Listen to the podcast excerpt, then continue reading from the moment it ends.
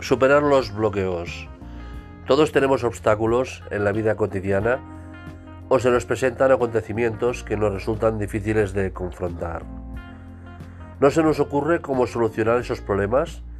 Simplemente sentimos que no contamos con los recursos, la inteligencia, la fuerza vital o la estrategia para superar esas dificultades. A veces fantaseamos con que ese inconveniente desaparecerá por arte de magia que nos iremos a dormir y al día siguiente simplemente ya no estará. En otras ocasiones imaginamos que alguien podrá ayudarnos o que aparecerá un individuo capaz de hacerse cargo. Sin embargo, esos sueños se desvanecen cuando las contrariedades siguen presentes.